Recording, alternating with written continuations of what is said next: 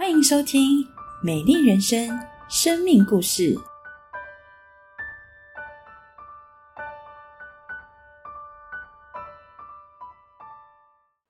每个人可能都被问过一个问题：是喜欢自己的程度有几分呢？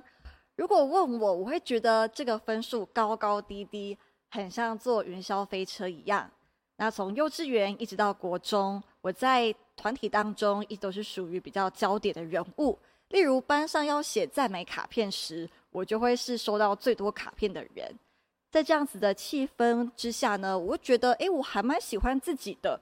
也不明白为什么有人要自卑，只要比过别人就好啦，就不用有这个问题。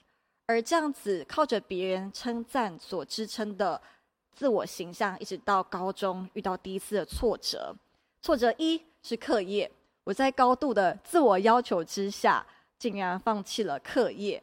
还记得在资优班，我第一次段考倒数第四名，校排两百，而从来没有管过我成绩的爸爸。第一次为着成绩发怒警告我，而当时我没有说出来的是，我怕自己努力了，结果还输别人。这个事实是我没有办法去面对。而挫折二呢，是人际关系，也是最痛的。那那时候在班上呢，我是个安静没有特色的乖乖牌。虽然说这样没有不好，但是我觉得这并不是我自己。一次我被推选为品德楷模。可是我超级抗拒领这个奖状，因为这个奖项就代表着我是一个无趣的人。而跟人互动过程当中，我常常想着我的外貌跟谈吐会不会让别人觉得我很奇怪，所以我没有办法眼对眼跟别人讲话。这样子的自卑的同时，其实我又很气自己，我只能伤心，但是又不敢跟人说，因为说出来好像就落实了这个自己最讨厌的软弱。我唯一的勇气是晚上躲在被子里偷哭。后来到了大学，我把握这个改变的机会，我瘦到四十一公斤，换上流行的穿着，换上流行讲话的调调，跟好看但是有价呃有距离感的人一起交往当朋友。而我非常的希望别人在脸滑脸书的时候呢，多在我的照片上停留几秒。我把别人的。羡羡慕，甚至是嫉妒更好，当做自己价值的依据。虽然当时获得了一些人的喜欢，我以为找到自己喜欢的自己，可是过了半年，我发现我没化妆不敢出门，我玩到半夜回到宿舍，却独自面对空虚。而脸书暗赞的次数也不能够给我喜乐跟安全感。我觉得他们只是喜欢脸书上面的我，可是面具下的我，他们一定不喜欢。我非常的难过，而觉得这个世界非常的冷酷，只看外貌、聪明跟能力。在这样子的标准之下，我再怎么努力都还是是输家。而在大一的寒假，我的外婆意外过世，我又觉得人生失去了许多的意义。从那时开始，我加倍的自暴自弃，我不与许多人来往，常常宅在宿舍，饿到快要昏倒的时候，才勉强出去吃饭。而言语间有许多挖苦跟藐视自己的话。一次在教会朋友介绍之下，我来到教会飞轮班，因为想要减肥。当时，我一位教会朋友其实关心了我半年多，但是我不觉得上帝会了解甚至解决我的问题，我也没有想过要给上帝介入。那有一次在坐公车来教会飞轮班的路上，我遇到学姐。那时候就想着死马当活马医吧。虽然学姐的行事为人跟我大相径庭，我但是我知道，我跟他讲我心中的痛苦跟遇到的困难时，他不会用有色眼光看我。而在那一天，牧师带我读圣经，有一段话是这么说的：若有人在基督里，他就是新造的人，旧事已过，都变成新的了。我非常讶异，上帝竟然知道我很想要新的人生。甚至是全新的健康状况。而当我还在怀疑上帝是对我说的吗的时候，耶稣在圣经是这么说的：“康健的人用不着医生，有病的人才用得着。我来本不是照义人，乃是照罪人。”我非常的感动。我看到我努力经营的人生，却错误连连，失败连连，包括随便跟不喜欢的男生交往。可是耶稣不是看我活该，他特地来找我要解决我的问题。那时候我内心很奇妙，感受到前所未有的温暖，我感到被心疼、被欣赏和被了解。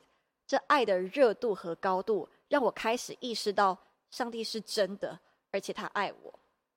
那一晚走出教会，我看着天空跟红绿灯，虽然不知道上帝会怎么样帮助我，可是我知道他愿意，他绝对有能力帮我。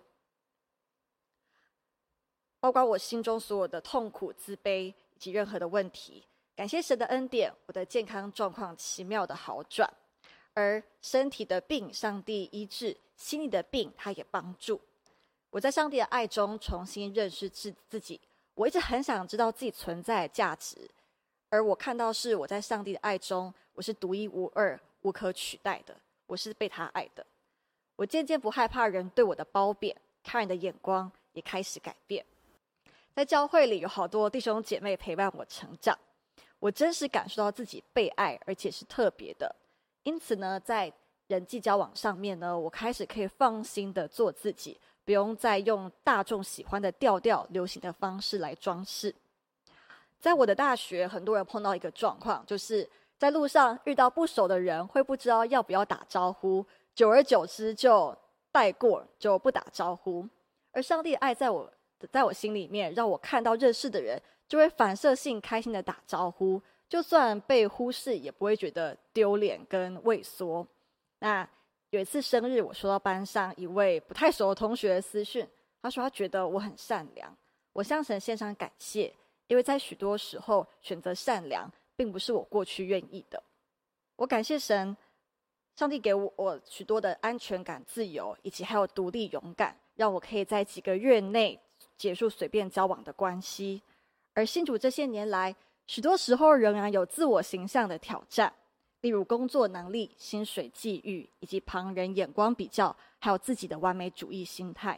但是感谢神的恩典，当我一天累积许多的疲惫跟挫折的时候，上帝总是会透过他的话语，透过圣经告诉我，我是他真实的孩子，这个身份不会改变，他给我生命奇妙的计划也不会改变。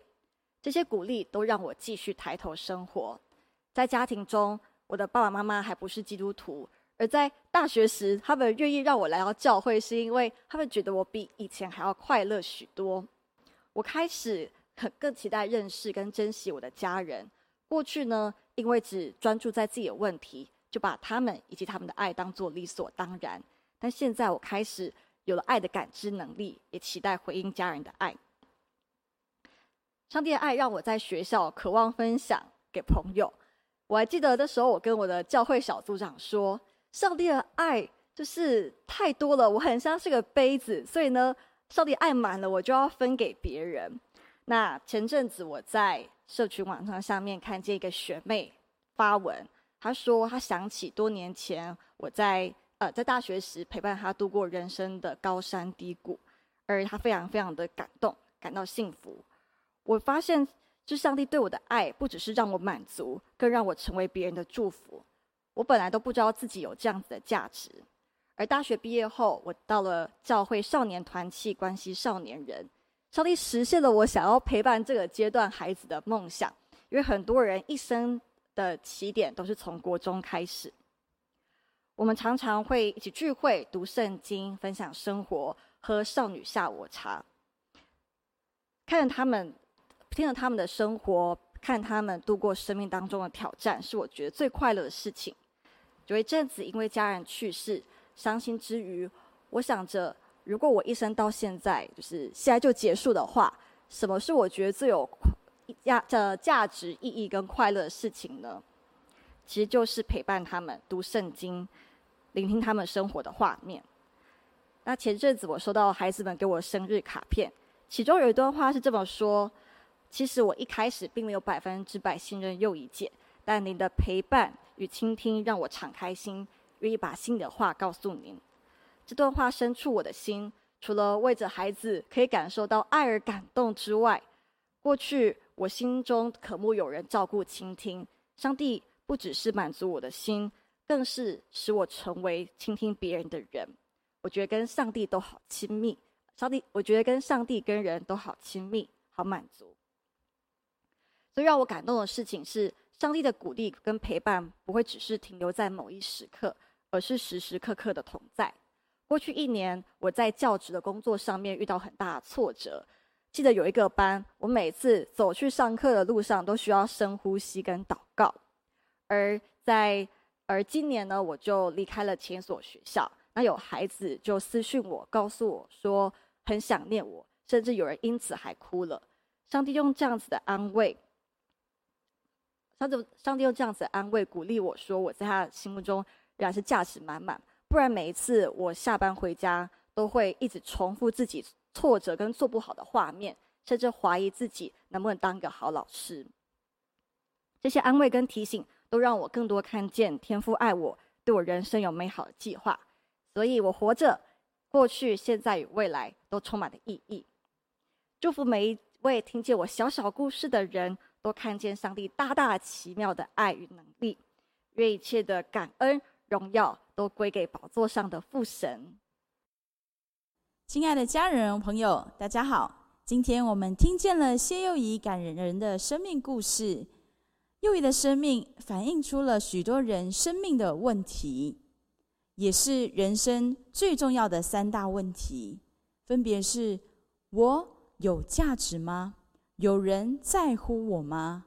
我为什么而活呢？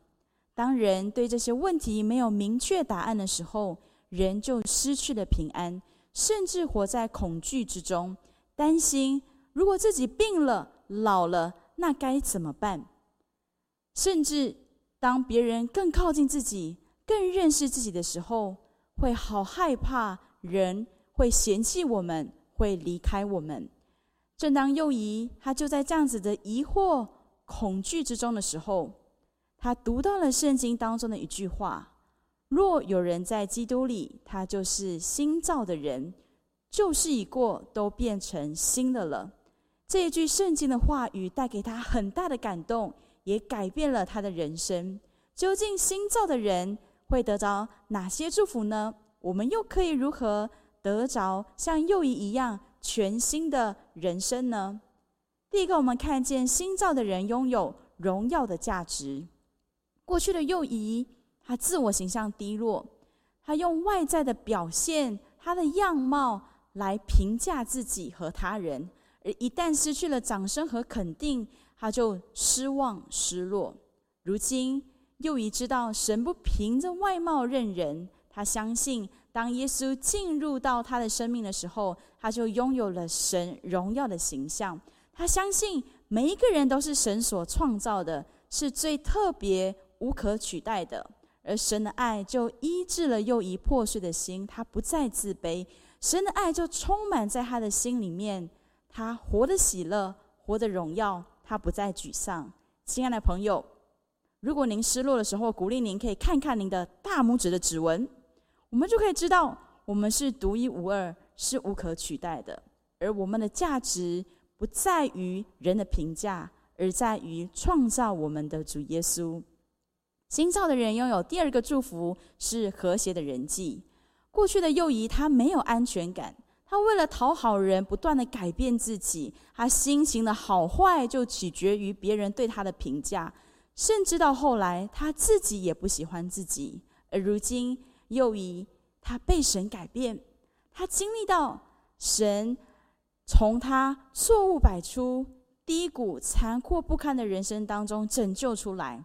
他与神和好，也与人和好。他建立了美好的关系，心中的爱满到一个地步，他不得不与人分享，起来去爱人、关心人、帮助许多的家人朋友。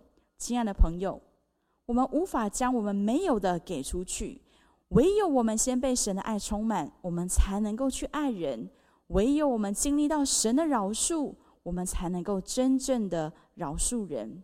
亲爱的朋友，耶稣一定可以帮助我们改变我们的人际关系，建立和谐的人际。而新造的人拥有第三个祝福，是爱人的使命。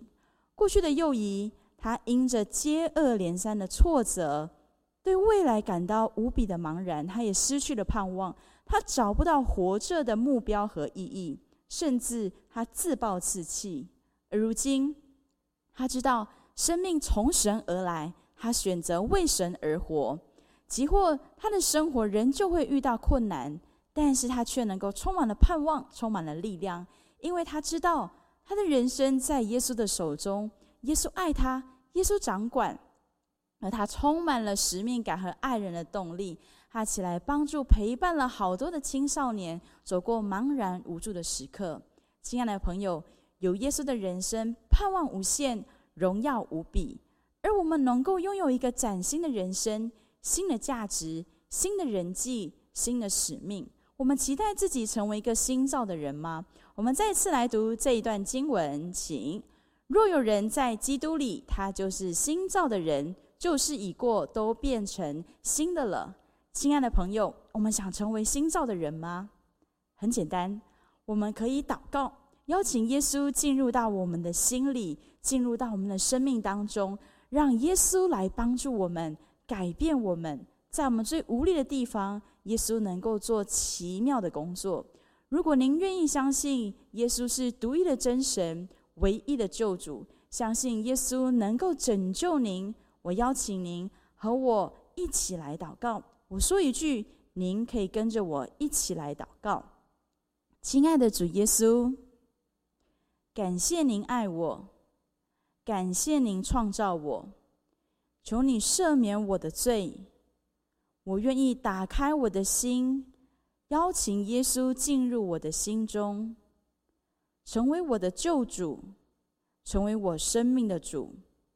求主使我成为新造的人，赐给我一个全新的生命，经历耶稣的爱，成为上帝的儿女。感谢耶稣，听我的祷告。奉耶稣的名，阿门。亲爱的朋友，在岁末年中、圣诞的季节，我诚挚的邀请您，可以到教会看看，给自己一个机会，拥有一个崭新的人生、全新的开始。愿神赐福您。